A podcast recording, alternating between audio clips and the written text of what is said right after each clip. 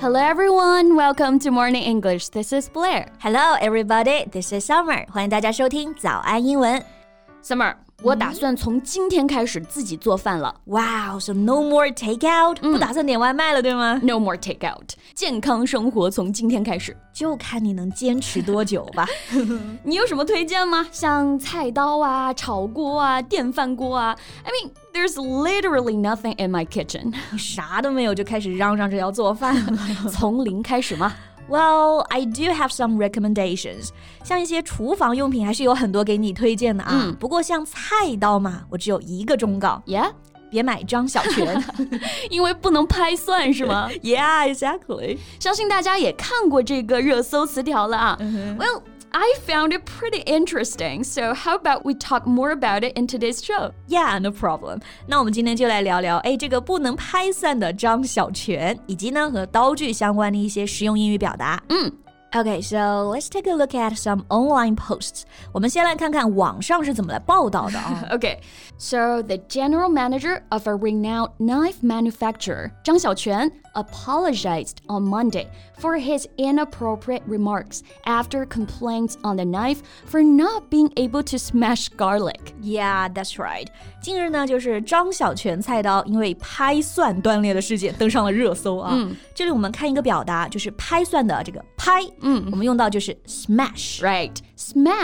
Right. Smash. S M A S H. To break something or to be broken violently and noisily into many pieces. 就表示哗啦一声，对，打碎了，打破了，破了。对。是的，比如说我不小心把瓶子打碎了，就可以说 I accidentally smashed a bottle，打碎了一个瓶子。嗯，而就在张小泉官方发布了对该事件情况说明之后啊，张小泉总经理的不当言论 inappropriate remarks 又引起了网友的热议。 So what did it say? Well, some netizens posted an interview with him in March this year, who said that the way to chop you've been taught for decades is wrong. All Michelin chefs do not cut like this. 嗯，确实很容易引战，对吧？嗯那我们先看看里面的表达啊。首先是这个 chop。 C H O P, chop. Here it means to cut something into pieces with a sharp knife，表示切碎、剁碎。嗯，那切菜的切 chop，、其实我们还有一个非常常用的表达是吧？就是 chop chop。 Yeah, this is a really cute one. 而且这个呢，chop chop 还跟中文有点关系啊。It's a phrase first noted in the interaction between Cantonese and English people in British-occupied South China. 对，这个词可不得了啊！其实它是起源于粤语的，普通话版我们是说速速啊，就是速度的这个速。然后粤语是怎么念的？来，Summer 给我们示范一下。我可不会啊，臭臭。超超，不知道读的对不对啊？反正我们俩粤语就这样了。比我好一点。大家将就听吧啊！总之呢，后来就演化成了英文版的 chop chop。 Yes, so chop chop means hurry and suggests that something should be done now and without delay. 对，中文当中就会说，哎，搞快一点 Come on, chop chop, we're late，快，我们要迟到了。 Okay, so chop chop back to the 张小泉啊。那我们回到张小泉的总经理采访，他到底是说了什么不合适的言论呢？Inappropriate remarks. The way to chop you've been taught for decades is wrong. 中国人用了几十年的切菜方法不对，同时呢，他还表示啊，所有的米其林厨师都不是中国人这么切菜的。 What？这就离谱了，对吧？嗯都不好，你还怪我们切菜的方法不对？我妈第一个不同意，那我爸绝对也不同意。反正做饭的人就不能同意了啊。所以最后呢，他没办法呀，就出来道歉了，并且表示呢，在未来也可能会研发专门用来拍蒜的刀。更离谱了，对不对？还研发专门用来拍蒜的刀。就我家里哪把刀不能用来拍蒜啊？我还需要你研发一把。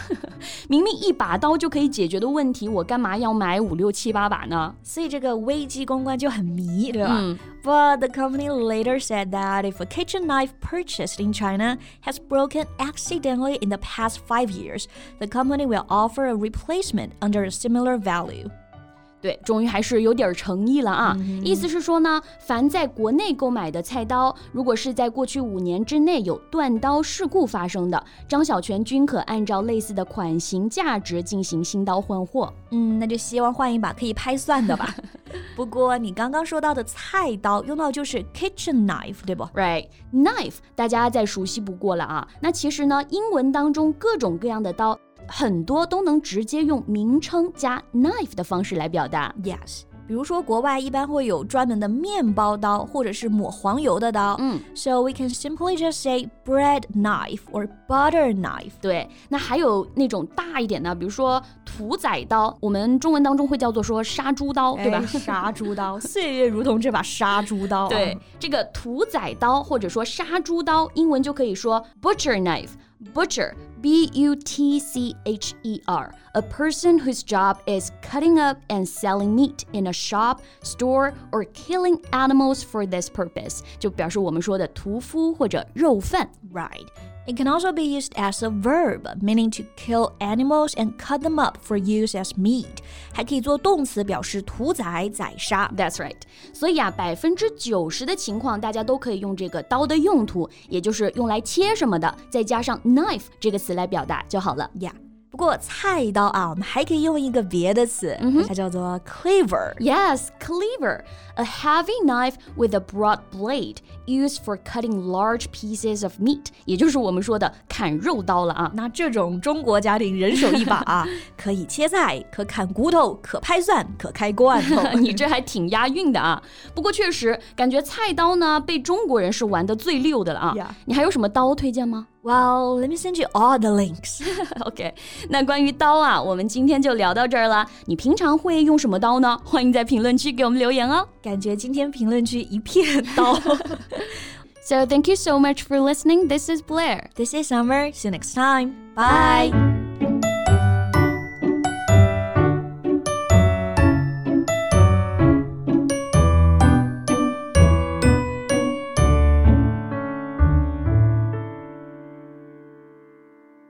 This podcast is from Morning English. 学口语就来早安英文。